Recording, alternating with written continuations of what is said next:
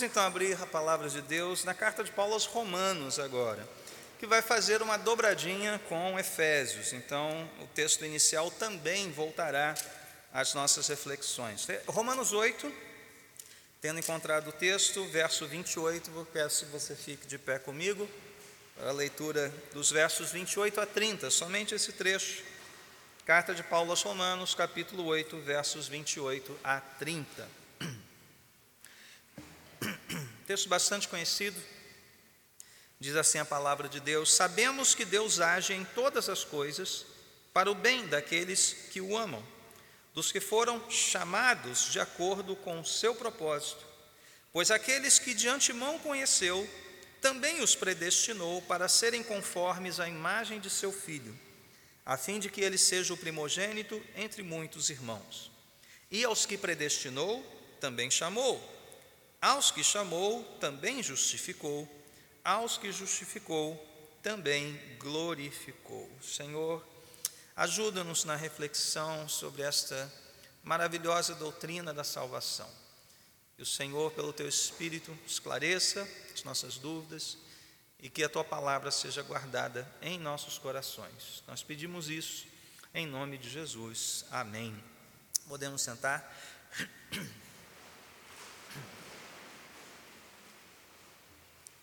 Eu me lembro muito bem na antiga catedral, um dia de EBD, nós estávamos é, estudando o CETEB e tratando da doutrina da eleição divina, e na sala estava pela primeira vez na nossa igreja um visitante de formação teológica pentecostal clássica. Né?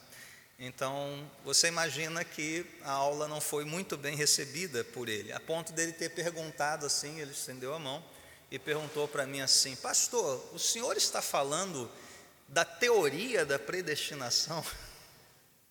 Ele usou esse termo. Eu não lembro o que eu respondi, mas provavelmente eu falei algo do qual eu devo ter me arrependido hoje, né? do que eu me arrependo hoje. Enfim, né? é, não, já, já, já tratei disso diante de Deus é certo que eu me arrependo do que eu falei. Esse irmão nunca mais voltou, óbvio que não. Ah, mas também ele não teve assim a paciência né, de nos ouvir depois da aula, né, chegarmos a uma conclusão bíblica, né, enfim. Isso é um, é um caminho, a gente sabe que não é muito simples. Bom, até aqui no catecismo nós temos trilhado um caminho que é comum a várias tradições cristãs. Nós cremos que as perguntas anteriores não suscitam grandes debates teológicos. Há, um ponto ali de concordância geral, creio eu. Porém, essa pergunta, ela vai nos levar, sim, a um momento em que o entendimento da doutrina da salvação vai sofrer uma divisão. Uma divisão entre aqueles que nós conhecemos aqui como os pentecostais clássicos de, de, de origem arminiana, nome aí dado a, em função do, do, do Jacó Armínio, né? e aqueles de tradição reformada chamados de calvinistas, né?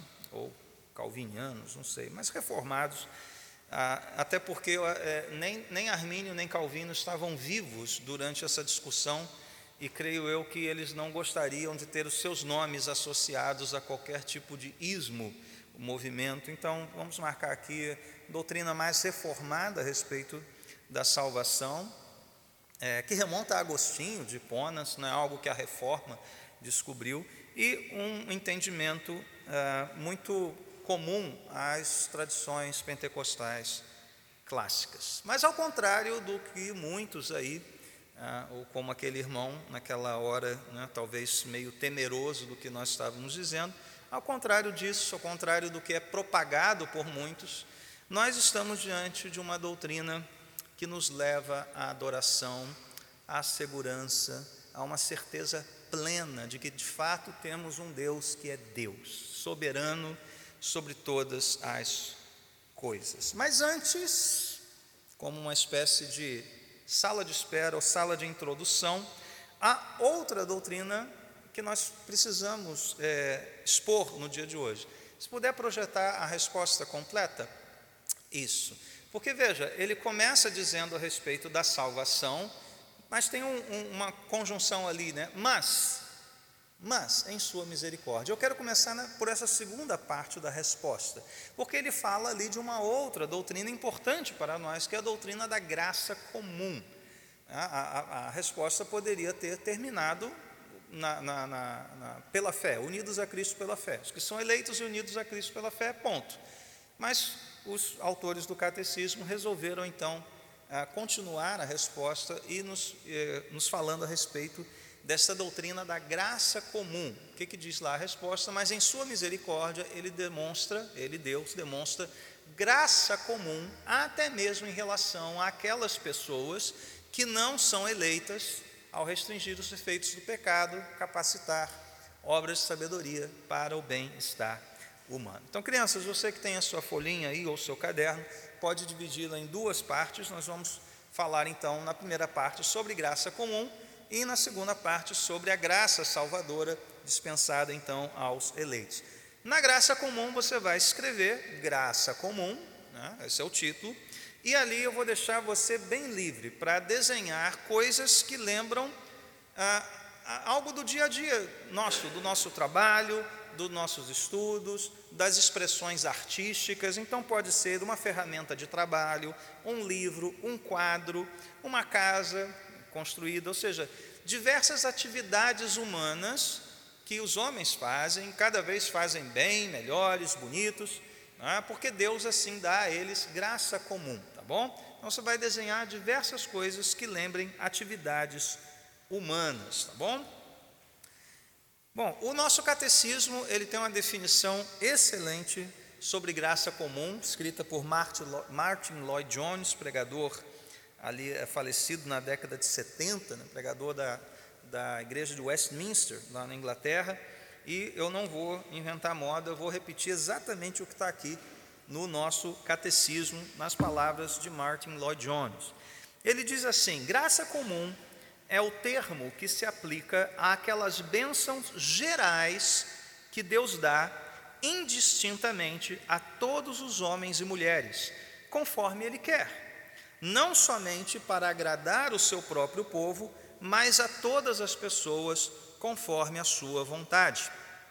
A graça comum corresponde às operações gerais do Espírito Santo, em que isso é importante. Mesmo sem a renovação do coração, ou seja, mesmo sem serem salvos, ele, ou seja, o Espírito, exerce uma influência moral com a qual o pecado é restringido, a ordem é mantida na vida social e a justiça pública é promovida. E eu acrescentaria que o homem, por meio da graça comum, o ser humano, ainda é capaz de produzir coisas boas, belas e verdadeiras em obediência ao mandato cultural lá de Gênesis, mesmo sem serem salvos, mesmo sem serem regenerados. Ou seja, se não fosse a graça comum de Deus a todos os homens, o mundo talvez estivesse muito pior do que está. Porque, pela própria resposta do catecismo, de alguma forma Deus refreia restringe os efeitos do pecado e permite que pessoas não salvas produzam coisas muito boas. E é por isso que o cristão ele pode ler ah, obras, por exemplo, de Shakespeare, Jane Austen, Charlotte Bronte, é, clássicos da nossa literatura, ouvir boa música que não seja somente com selo gospel, né? ou que rime Jesus com luz e com cruz, ou que é cantada na igreja, é? nós temos esta liberdade, porque todas essas coisas são dadas por Deus ao ser humano como parte da sua bênção na criação.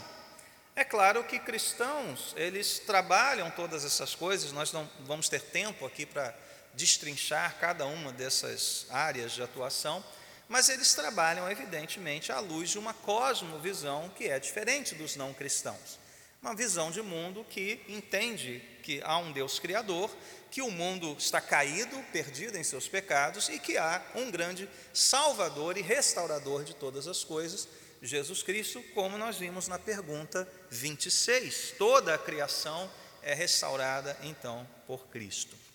Então veja, é por causa da graça comum que nós temos famílias sendo formadas, mesmo por não crentes, prédios sendo construídos, Né? Quando você entra no elevador de um prédio, você pergunta a alguém se o, o responsável pela manutenção é um crente piedoso, homem de oração. Não, você simplesmente confia que aquela pessoa tem habilidade para lidar com o elevador. Se você vai comprar uma casa, um prédio, você confia que quem construiu tenha graça comum de Deus para ter feito aquilo de uma maneira é, segura, firme, né? os materiais usados, o método construtivo. Então é por isso que temos coisas boas sendo produzidas, livros sendo escritos, o crime sendo combatido, ou menos, mesmo que isso tudo seja realizado por pessoas não regeneradas. Né? É claro, irmãos, que nós também vemos no nosso dia a dia, e não preciso defender muito isso, que Deus está fazendo aquilo que Paulo descreve em Romanos 1. Ele está entregando o homem aos seus próprios desejos. Né? Literalmente ali é Deus dando corda, dando corda, dando mais liberdade ao ser humano e quanto mais corda é dada, mais o ser humano se enforca, mais ele afunda nos seus pecados, mais ele quer, ao invés de servir a Deus, servir ao seu próprio ventre. Cada vez mais o ser humano, quando Deus dá esta corda, ele escolhe o mal.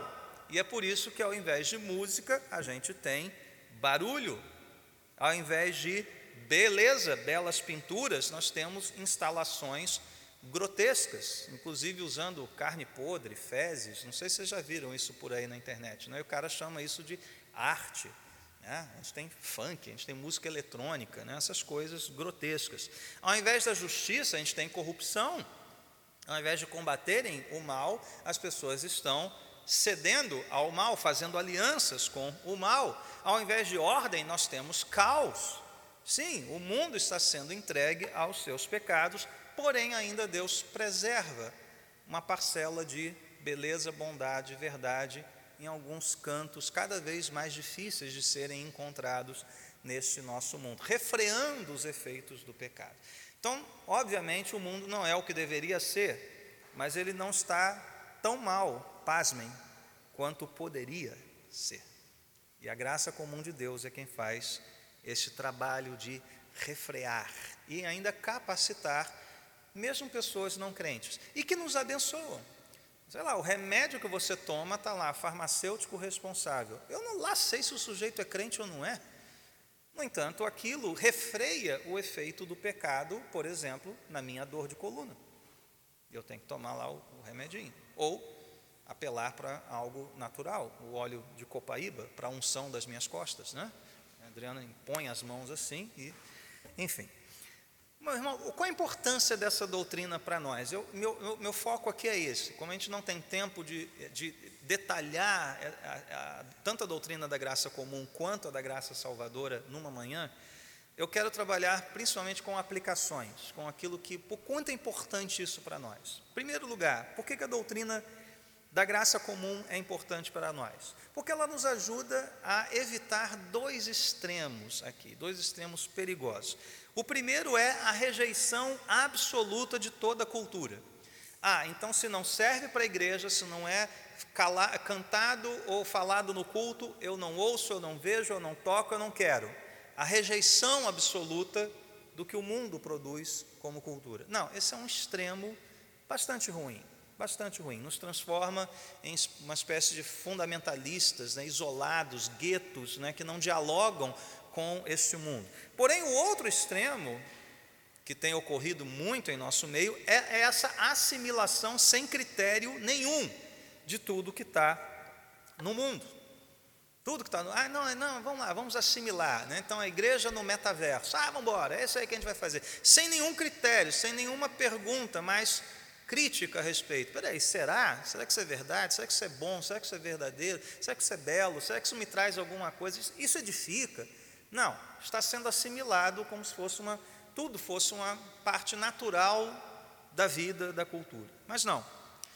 Então, por isso que cristãos piedosos podem apreciar a cultura ao nosso redor sem medo, mas sabendo que a cultura ao nosso redor é uma mistura de coisas boas, produzidas pela imagem de Deus e pela graça comum, mas também de coisas profanas, podres e perversas, manchadas pelo pecado. Pastor Tim Keller, no Catecismo, diz o seguinte: Embora nem todas as pessoas serão salvas, Deus ainda dá seus dons de sabedoria e entendimento por toda a face da raça humana. Temos que ver que Deus nos ajuda e ajuda o mundo por meio de muitas pessoas que não creem. Já falamos sobre isso. Então, se há graça comum, há também a desgraça comum neste mundo. E como é que nós julgamos a cultura e retemos o que é bom, apreciamos o que é bom? Eu creio que o grande filtro que deve estar diante de nós é Filipenses 4:8, as palavras de Paulo em Filipenses 4:8. Finalmente, irmãos, tudo, e eu gosto dessa palavra de Paulo. Paulo, finalmente, irmãos, o que for do mundo da igreja, o que for evangélico, não, tudo, todas as coisas. Paulo está aqui olhando para o mundo criado. Finalmente, irmãos, tudo o que for, aí começa, né? Verdadeiro, nobre, correto, puro, amável, de boa fama, se houver algo de excelente ou digno de louvor, isso ocupe a vossa mente. Eu estou citando aqui o finalzinho da Almeida, que é mais robusto, né? A, a NVI, pensem nessas coisas. Não, ocupe a sua mente. Então, há algo de verdadeiro, nobre, correto, puro, amável, boa fama, excelente, digno de louvor em coisas produzidas por não cristãos? Sim, cada vez menos, é verdade, mas há. Há sim. Não cabe a nós buscarmos isso, apreciarmos, seja no presente, seja no passado. As coisas boas que já passaram também, os grandes clássicos, os grandes pintores, compositores, etc. E também, hoje, cada vez mais precisamos ter esse filtro ligado. Então, podemos apreciar e reter aquilo que é bom, belo e verdadeiro, reconhecendo então que em boa parte da nossa cultura, sim, a beleza foi perdida, a verdade foi esquecida e não há como encontrar essas coisas em muitas manifestações culturais no dia de hoje. E eu lamento muito que alguns irmãos usem a graça comum como desculpa para o pecado. E é isso que temos visto. Ah, pastor, isso é graça comum, nada a ver. Não, meu filho, isso é desgraça comum. É uma desgraça comum você ouvir isso, você ler isso, você fazer isso. Isso não é graça comum, isso é desgraça comum. Mas também essa, essa doutrina nos ajuda na pregação do Evangelho aos descrentes. Quando nós, por, reconhecendo num descrente pontos de verdade, nós podemos ter um ponto de contato. Tá? Embora o ser humano pecador, em muitas, é, muitos momentos, seja assim um, uma confusão só, né? um mosaico de crenças, o sujeito não sabe muito bem para onde ir, né? É, é, pega um pouquinho de cada coisa. Talvez uma dessas coisas seja verdadeira. E você, sensível a isso, pode usar esse ponto de contato para travar uma conversa a partir daquilo que une você a ele, não daquilo que te separa dele. Então, isso acontece, você está conversando com a pessoa, a pessoa fala uma coisa, fala outra, filosofia de para-choque de caminhão, com um pouquinho de coisa oriental, tá? de repente ela fala algo verdadeiro. E você, opa, é aqui que eu começo. Mas vem cá, isso aqui que você falou, vamos conversar sobre isso? Que tal a gente, a partir daqui, ver como é que a coisa se desenrola? Né? E travar ali uma conversa honesta, franca, né? com, com o coração disposto a ouvir o que essa pessoa tem a dizer. Né? A gente ficaria muito surpreso com a quantidade de coisas verdadeiras que pessoas podem falar e crer, sem que saibam que isso vem da Bíblia, né? sem ter a mínima noção do que é o Evangelho. E a partir daí você evangelizar esta pessoa. Bom, irmãos, eu assim amo esse assunto, eu ficaria falando sobre isso a manhã inteira, mas para os nossos objetivos hoje isso é suficiente, até porque nós temos ainda pela frente a graça salvadora, né, que é a primeira partezinha ali da resposta, e essa precisa de um pouquinho mais de, de né, reflexão. Então, crianças, na segunda parte da sua folhinha, você vai escrever agora graça salvadora, não graça comum, graça salvadora. E você vai desenhar a cruz de Jesus e algumas pessoas bem próximas a essa cruz. Mas você vai desenhar outras pessoas distantes da cruz. Porque só há dois tipos de pessoas nesse mundo: aqueles que estão perto da cruz e salvas, e aqueles que não estão, estão distantes da cruz, portanto, perdidas, tá bom? Graça salvadora. Bom, a pergunta 27, ela quer saber o seguinte. Pode colocar a pergunta de volta, só a pergunta inicial. Isso. Basicamente é: olha, vem cá, se todo mundo estava perdido em Adão, nós nascemos em pecados por causa de Adão, já vimos isso no catecismo. Adão é o representante da raça humana, chamado cabeça federal da raça humana. Se toda a humanidade cai com Adão, bom, será que agora toda a humanidade vai ser restaurada por Jesus? Então Jesus veio para todos, vai salvar a todos? E a resposta do catecismo é não, absolutamente não. E todos os cristãos concordariam com isso. Quer os reformados, quer os não reformados. Nem todos serão salvos. Os que defendem a salvação universal são heréticos, não são cristãos. Não, não há como dizer que é só um errinho aqui, uma percepção equivocada, não. É heresia. O universalismo é uma heresia. Portanto, a pergunta é: quem será salvo? A resposta do catecismo é: somente aquelas pessoas que foram eleitas por Deus e unidas a Cristo pela fé. São duas coisas. Sobre a união com Cristo pela fé, as perguntas 29 e 30 vão tratar disso, então eu vou deixar para as próximas semanas. Então vamos nos deter aqui na primeira parte da primeira parte da resposta, que é somente aquelas que foram eleitas por Deus, tá bom? A união com Cristo, o que é fé em Cristo, tudo isso vai voltar nas perguntas 29 e 30. Vamos ter tempo para ver isso com bastante calma. Então, os salvos são os eleitos, os predestinados. É essa palavra bíblica, e nós lemos em Efésios capítulo 1. Você percebeu isso? Há pelo menos três menções a esta palavra específica e mais de 11 menções, ou pelo menos 11 menções, à vontade soberana de Deus. É só ler Efésios 1, 3 a 14 de novo, e essas palavras estão lá. Ou seja, não é algo inventado por doutrinadores e teólogos. Está ali a palavra e precisamos então entender esta palavra à luz do seu contexto. Aqui em Romanos 28 a 30, nós também ouvimos falar sobre aqueles que foram chamados de acordo com o seu propósito. No verso 29, os que de antemão conheceu, os que predestinou. No verso 30, a palavra volta de novo. Aos que predestinou, também chamou. Portanto, a palavra está aqui. E o que, que ela significa no contexto das Escrituras? Significa o seguinte: Deus decidiu, por sua soberana vontade, salvar alguns pecadores e deixar outros no seu estado natural de pecado. Então veja, qual é o ponto de partida da nossa conversa? O ponto de partida é o seguinte: já que todos nós merecíamos a condenação eterna, porque todos nós nascemos em pecado, porque todos nós estamos caídos em Adão, todos nós somos filhos da ira, aprove a Deus estender misericórdia a alguns, segundo a sua soberana vontade. Se Deus quisesse salvar um, dois, um milhão, ou todo mundo, isso é, é da esfera da soberania divina, porque nenhum de nós merecia salvação, nenhum de nós merecia estar na presença de Deus. Portanto, a eleição, a escolha de alguns para serem salvos, é um ato de misericórdia imerecida. Então, mais uma vez, acompanhe comigo isso. A Bíblia diz claramente que todos nascemos em pecado. Você diz amém a isso? Você concorda com isso? Todos nasceram. Você nasceu em pecado? Você é um pecador? Sim.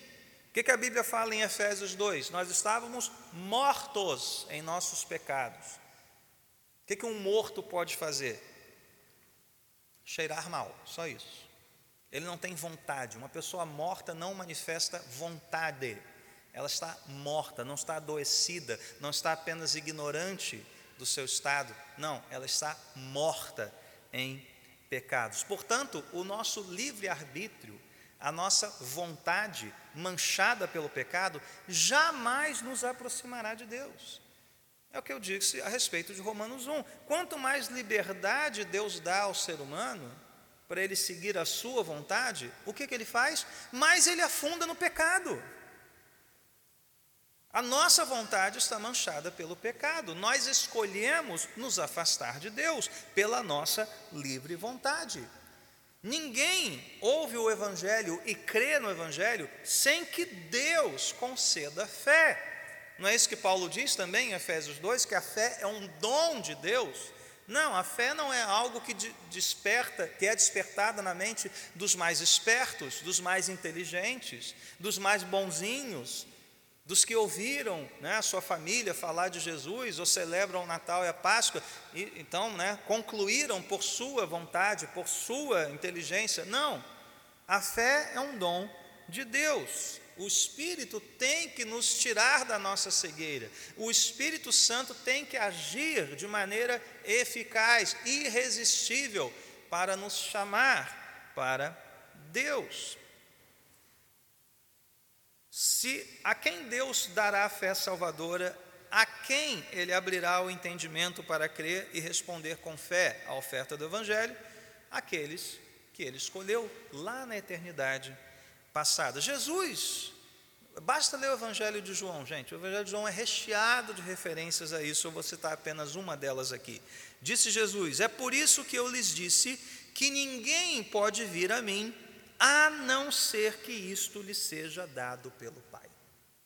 Ninguém pode ir a Cristo se Deus não interromper o nosso caminho para o inferno.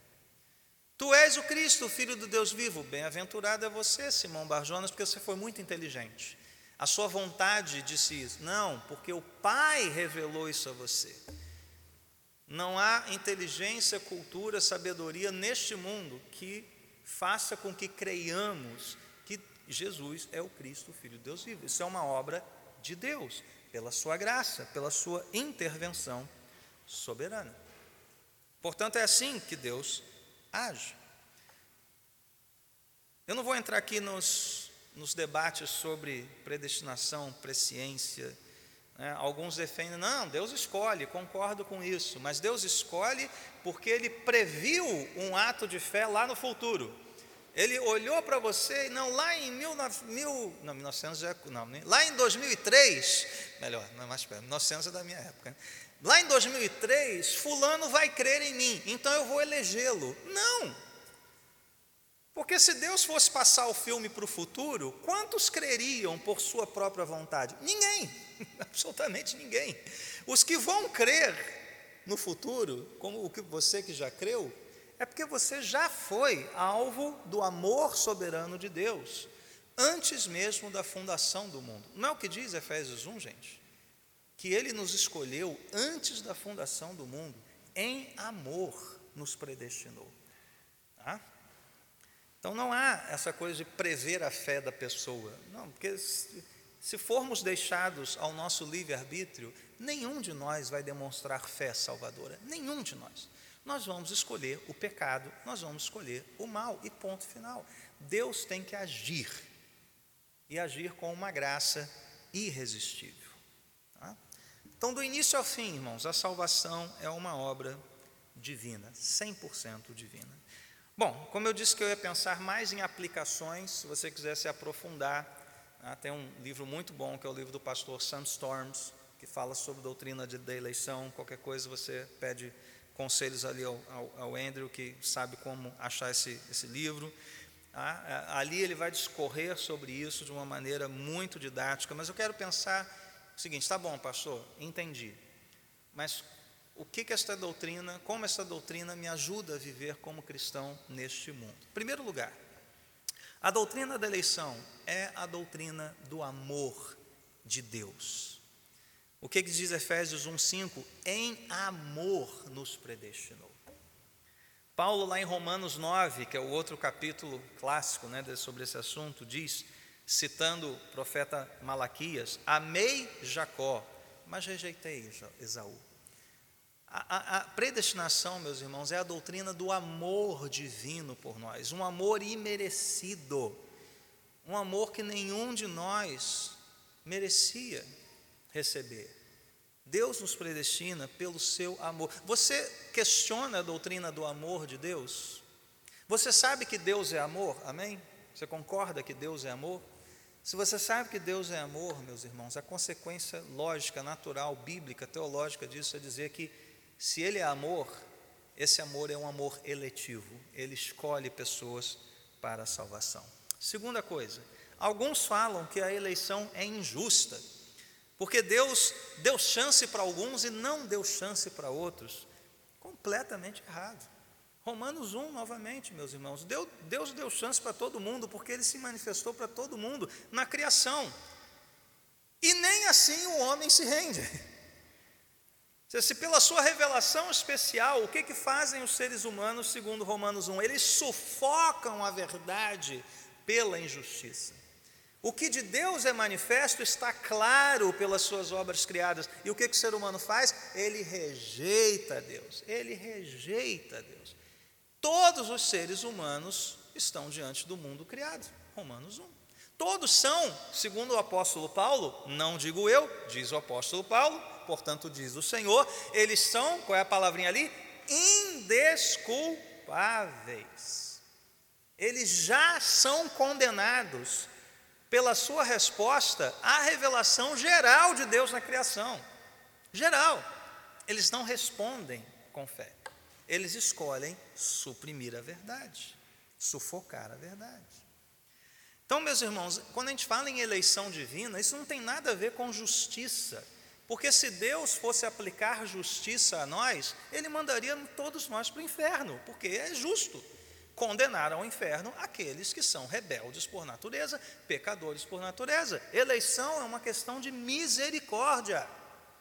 Como o próprio Deus diz lá a Moisés: Terei misericórdia de quem eu quiser ter misericórdia, e terei compaixão de quem eu quiser ter compaixão. E Paulo, citando isso a Romanos, diz: Portanto, isso não depende do desejo ou do esforço humano, mas da misericórdia de Deus. É esse o campo da doutrina da eleição. É a misericórdia de Deus. Não tem nada a ver com justiça, preferência, oportunidade. Não, isso é uma visão errada do que Deus está falando na Sua palavra. Terceiro ponto: a eleição, meus irmãos, nos conduz à santidade e às boas obras. Lá em Efésios 1, porque Deus nos escolheu nele antes da criação do mundo para sermos santos e irrepreensíveis em Sua presença. Em Efésios 2, ele diz que nós somos criação de Deus, realizada em Cristo Jesus, para fazermos boas obras, as quais Deus preparou de antemão. Nós já estávamos destinados, inclusive, às boas obras, para que nós as praticássemos. A eleição divina tem sido acusada de promover libertinagem, né? aquela ideia, ah, já que eu estou salvo, deixa eu fazer o que eu quiser, já estou salvo mesmo, garantido, comprei o meu ticket para o céu. Nada mais equivocado do que isso, porque nós vemos que o eleito, o salvo, ele é salvo para ser santo. O eleito de Deus, o verdadeiramente eleito de Deus, ele está crescendo na sua vida de santidade. Ele está se afastando cada vez mais do pecado. Ele está se voltando cada vez mais para Deus. Portanto, essa doutrina não promove uma vida frouxa, muito pelo contrário. Ela nos impulsiona, ela nos anima, ela nos confronta com a santidade de Deus e com a busca da nossa santidade pessoal. E essa é uma boa maneira de nós, inclusive, é, examinarmos o nosso coração. Será que eu estou crescendo em santidade? Será que eu estou buscando me afastar do pecado e crescer no amor por Deus, na comunhão com Deus? Se assim for, glória a Deus. Talvez Deus tenha te escolhido antes da fundação do mundo. Quarta coisa, os não eleitos, bem como os eleitos, são responsáveis pelas suas ações diante de Deus. A doutrina da eleição não nos isenta de prestarmos contas a Deus, por cada palavra, por cada escolha, por cada ato. Atos 3, né, discurso de Pedro ali, ele olha para aqueles líderes religiosos e diz o seguinte: olha, vocês negaram publicamente o santo e justo, vocês mataram o autor da vida, sendo que Pedro já tinha dito que Cristo havia sido destinado a essas coisas. Então foi plano soberano de Deus, a morte de Jesus, sim, a traição de Judas, também sim, A, a, a, conspiração dos romanos com os judeus, sim, tudo debaixo do plano soberano de Deus. Alguém está isento de culpa nessa história? Ninguém. Todos são chamados a prestar contas a Deus. E Pedro diz: vocês mataram, vocês fizeram. E tudo já estava destinado por Deus a ser assim. Os reprovados são responsabilizados por suas ações, prestarão contas a respeito delas no juízo final. Ah, mas eu não era eleito de Deus. Mas você escolheu o pecado deliberadamente, por sua vontade. Você é responsabilizado no tribunal divino e nós também, mesmo nós, salvos pela graça, a Bíblia diz que nós teremos que comparecer diante do tribunal de Deus não para ouvir uma sentença de condenação ou de absolvição, não, mas para que as nossas obras sejam julgadas por Deus. Então ela não nos isenta da responsabilidade. Quinta coisa, ela não nos isenta do esforço. Há muitos que dizem também: ah, já que eu sou um eleito, para que, que eu vou me esforçar, me empenhar? É uma enorme confusão aqui, mas ouça de novo a palavra de Deus. Pedro diz: Seu divino poder nos deu todas as coisas de que necessitamos para a vida e para a piedade. E ele completa, deixa eu caminhar mais rápido, né? Por isso mesmo, ou seja, porque Deus já nos deu tudo, por isso mesmo, empenhem-se para acrescentar a sua fé, a virtude, por aí vai. Empenhem-se. Paulo chama atenção aos filipenses, assim como vocês me obedeceram, não apenas em minha presença, porém muito mais agora na minha ausência, ponham em ação a salvação de vocês com temor e tremor, pois é Deus quem efetua em vocês tanto o querer quanto o realizar. Ponham em ação, por quê? Se empenhem, se esforcem, por quê? Porque Deus é soberano, porque Deus é quem faz todas as coisas. Ao invés de nós descansarmos, não, a gente se empenha, a gente trabalha mais ainda. Paulo disse isso: eu trabalho ainda mais pela graça que Deus me deu. Sexta coisa, a eleição não nos isenta de evangelizar e orar, muito pelo contrário. Se Deus é soberano sobre todas as coisas e Ele ordenou que nós pregássemos o Evangelho e orássemos, é assim que Ele quer que a gente faça. É assim que Ele quer que pessoas sejam salvas. Como é que uma pessoa é salva? Ela é salva pela, pela fé, e a fé vem pelo ouvir a palavra de Deus. Deus escolhe os fins Deus já escolheu os eleitos, mas Deus escolhe os meios pelos quais os eleitos serão salvos. E esse foi o grande impulso do movimento missionário protestante. Algo muito simples. Gente, se Deus elegeu pessoas ao redor do mundo, vamos até elas para pregar o Evangelho. Vamos para o Oriente, vamos para o Sul, vamos para o Norte, vamos para a Antártica, para o Ártico, para onde quer que seja. Porque Deus tem eleitos de todas as nações. Vamos a eles, para quê? Para pregar o Evangelho, porque só saberemos quem eles são quando eles responderem com fé ao Evangelho. Deus escolhe pessoas, mas Deus também escolheu os meios pelos quais a pessoa é salva. Isso é uma ordem de Deus. Você tem que orar, você tem que evangelizar. É assim que Deus alcança outros eleitos além de nós. Sétima coisa, a eleição divina é a doutrina da segurança do crente. Por isso que nós podemos cantar: Que segurança sou de Jesus. Alguém que tenha dúvidas sobre a salvação não pode cantar isso. Alguém que acha que o crente pode perder a sua salvação não pode cantar isso. Mas quando a gente lê Romanos, gente, olha só isso de novo, olha o verso 30.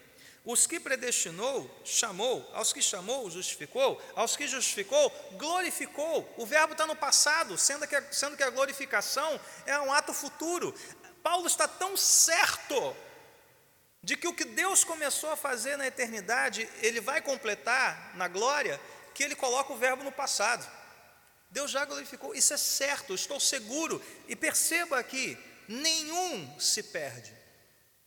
Paulo não diz, olha, alguns predestinados foram chamados, outros poucos justificados, e um pouquinho de nada chegou até o final. Não, todos, todos, os que começaram essa jornada, os que foram eleitos por Deus na eternidade, chegarão até o fim. E Jesus disse isso. As minhas ovelhas ouvem a minha voz, eu as conheço, elas me seguem, eu lhes dou a vida eterna, elas jamais perecerão, ninguém as poderá arrancar da minha mão. Meu Pai que as deu a mim é maior do que todos, ninguém as pode arrancar da mão do meu Pai. Os eleitos estão seguros nas mãos de Deus, seguros até o fim. Aquele que demonstra fé em Cristo está seguro na sua salvação até o fim da sua jornada. Você pode terminar a sua jornada todo estrupiado, arranhado, cheio de fratura, roto, mas você chegou até lá. Os santos, os eleitos, perseverarão até o fim, pela graça de Deus. Essa é uma doutrina que nos enche de segurança em Cristo. A salvação é plena, completa. Ele me escolheu, eu estou crescendo em santidade. Eu não temo nada neste mundo, eu estou seguro nele. Ele vai me levar até o fim. Por mais que eu seja teimoso, por mais que o meu pecado ainda me aflija, ele vai me levar até o fim. Que segurança, eu sou dele. Ninguém pode me arrancar da mão de Deus. Ninguém. Nada neste mundo. Ele que começou a boa obra em você, porque você foi escolhido em amor por Ele para a salvação, Ele vai completar esta obra até o dia de Cristo. As duas últimas coisas, já caminhando para o final. A doutrina da eleição, ela deve despertar em nós gratidão e louvor, e não medo e resistência, porque foi isso que Paulo fez, gente. Onde é que está esse texto sobre predestinação que a gente leu no início do culto? Está em Efésios capítulo 1. Deus, Paulo abre a sua carta com um hino de louvor, que lá no original grego não tem ponto, não tem vírgula, não tem nada, é uma coisa só. Paulo pega o fôlego no verso 3 e só vai terminar no verso 14. De tão tomado pelo louvor a Deus que ele está, o Pai, o Filho e o Espírito Santo, e ele não se cansa de dizer que ele bendiz o Deus Trino por quê? Porque Ele nos escolheu, porque Ele nos predestinou para a salvação. Isso está não só numa exposição doutrinária, isso está presente num hino de louvor. São 11 referências explícitas neste cântico paulino à soberana escolha de Deus na eleição. E diz mais que Deus nos escolheu ali, em Efésios 1 ainda, para sermos adoradores para que Deus seja engrandecido por meio da sua igreja. Qual é o fim último da eleição? Sim, o fim da eleição é salvar pessoas, mas qual é o fim último da eleição? Paulo repete isso, é o refrão de Efésios 1: para o louvor da sua glória, para o louvor da sua gloriosa graça, para o louvor da sua glória. Portanto, a eleição trará glória a Deus. E você, como cristão, o que você mais deseja nesse mundo é que Deus seja glorificado. Portanto, isso deve despertar em você louvor, paixão por Deus, amor pelo Evangelho, pela igreja, pela vida cristã, e não medo, resistência, ficar acuado. Não! Como Paulo fez, a gente tem que cantar esse negócio para todo mundo ouvir que nós somos salvos por Deus, eleitos por Deus antes da fundação do mundo, em amor. Então, quanto você tem reconhecido isso? Quanto você tem sido grato a Deus, Senhor, eu não merecia, eu não merecia, mas o Senhor, lá, lá antes de tudo ser criado, quando só existia o Pai, Filho e Espírito Santo, o Senhor falou meu nome, o Senhor disse o meu nome e me escolheu para a salvação. Quanto isso desperta em você gratidão e louvor a Deus, porque você não merecia. E quanto isso deve despertar em nós também humildade. Porque, Senhor, se depender da minha inteligência, da minha nobreza, eu nunca te escolheria. Nunca. Humildade e louvor a Deus. E por fim, irmãos, Efésios 1 diz que nós fomos eleitos em Cristo. O nosso Salvador também foi escolhido por Deus. Ele é o cordeiro imolado antes da fundação do mundo. O seu sacrifício na cruz, a sua vida de obediência, a sua ressurreição dos mortos, a sua obra plena, Deus escolheu fazer desta forma. Deus escolheu enviar seu filho para sangrar por nós, para vencer a morte por nós, em favor dos seus eleitos. Essa é a pedra fundamental. E quando ele ressurge dos mortos, isso dá ao eleito por Deus a certeza de que um dia nós também ressuscitaremos com Sim, Jesus, Deus escolheu você, mas Deus escolheu Cristo, para que nele você fosse feito filho de Deus. E Deus escolheu fazer esta obra desta forma. O filho veio, se humilhou, morreu numa cruz, venceu a morte, subiu aos céus e um dia voltará. E naquele dia, seus eleitos estarão aqui, aguardando o Cristo vivo, ressurreto, Senhor da glória. Então, quanto isso desperta novamente em você gratidão, louvor, empenho, vontade de crescer na graça de Deus. Pastor, como é que eu sei que quem são os eleitos? Você está dando fruto? Você está crescendo em santidade amor a Deus? Você se alegra com Deus ser soberano, 100% soberano? Você se humilha diante dele, reconhecendo que não há nada em você que te capacite a desejá-lo, se ele não tiver graça e misericórdia da sua parte. Eu não tenho raio-x da eleição, eu não consigo ver sinais na testa de vocês, mas a gente vê sinais bíblicos de crescimento, de santidade, de fruto, de boas obras, e se você está nesse caminho, glória a Deus por isso, Deus vai te conduzir até o fim. Estamos seguros disso. Nada neste mundo vai tirar você das mãos do Pai. Nada. Mas talvez muitos aqui não tenham experimentado isso na sua vida. E hoje, Deus, por meio da Sua palavra, quer mexer com você, tocar o seu coração. Se você ouve a voz do Espírito, o seu chamado para a salvação nesta manhã, e você crê, Deus vai começar esta obra em você, ao início da caminhada. Renda-se a Cristo. Renda-se a Cristo por completo. Vamos orar. Desculpe, passei um pouquinho no nosso horário. Senhor Deus, nós te bendizemos, Senhor. Como Paulo também expressou, bendito seja o Deus Trino, bendito seja o Pai, o Filho e o Espírito. Senhor, sim, nossa mente limitada, e mesmo o nosso coração teimoso, endurecido, nós ainda não conseguimos compreender plenamente a extensão desse teu amor. Mas o teu apóstolo mesmo diz que é um amor de todo incompreensível, um amor que excede o nosso entendimento. Nós não estávamos na eternidade com o Pai, o Filho e o Espírito, nós somos criaturas do tempo, somos limitados, o pecado atingiu severamente as nossas vontades, o nosso entendimento, mas pela tua graça, pela obra do teu Espírito, nós lemos a tua palavra e nos submetemos a ela, nós cremos. E uma vez que tenhamos crido, Senhor, faz-nos perseverar na fé. Ó Senhor, tu conheces os que são teus. E alguém que não tem entrado aqui nesta manhã, que não seja ovelha do teu aprisco, Senhor, eu te peço, salva este, salva esta, Senhor. Aqueles que são as tuas ovelhas, destinadas a serem assim desde antes da fundação do mundo, estas ouvem a tua voz e reconhecem a voz do pastor. Quanto a nós, Senhor, que já ouvimos e cremos, fazem-nos crescer na graça e no conhecimento de Cristo, na santidade, no amor e nas boas obras, no empenho, no esforço, na perseverança, Senhor, para que possamos dar fruto e cheguemos até os portais da eternidade. Ó oh, Senhor, ajuda-nos nessa jornada, ajuda-nos a reconhecer a tua bondade, a tua beleza e a tua verdade neste mundo, a discernir o que é bom, Senhor, a discernir o que edifica, que nos abençoa.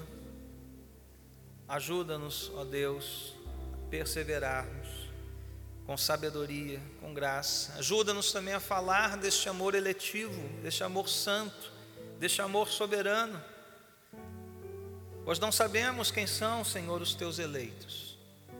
E eles podem estar tão perto de nós, Senhor, tão perto. Dá-nos ousadia, dá-nos unção, poder do Espírito para tanto. Nós assim pedimos e oramos, agradecidos a Ti, no nome de Jesus. Amém.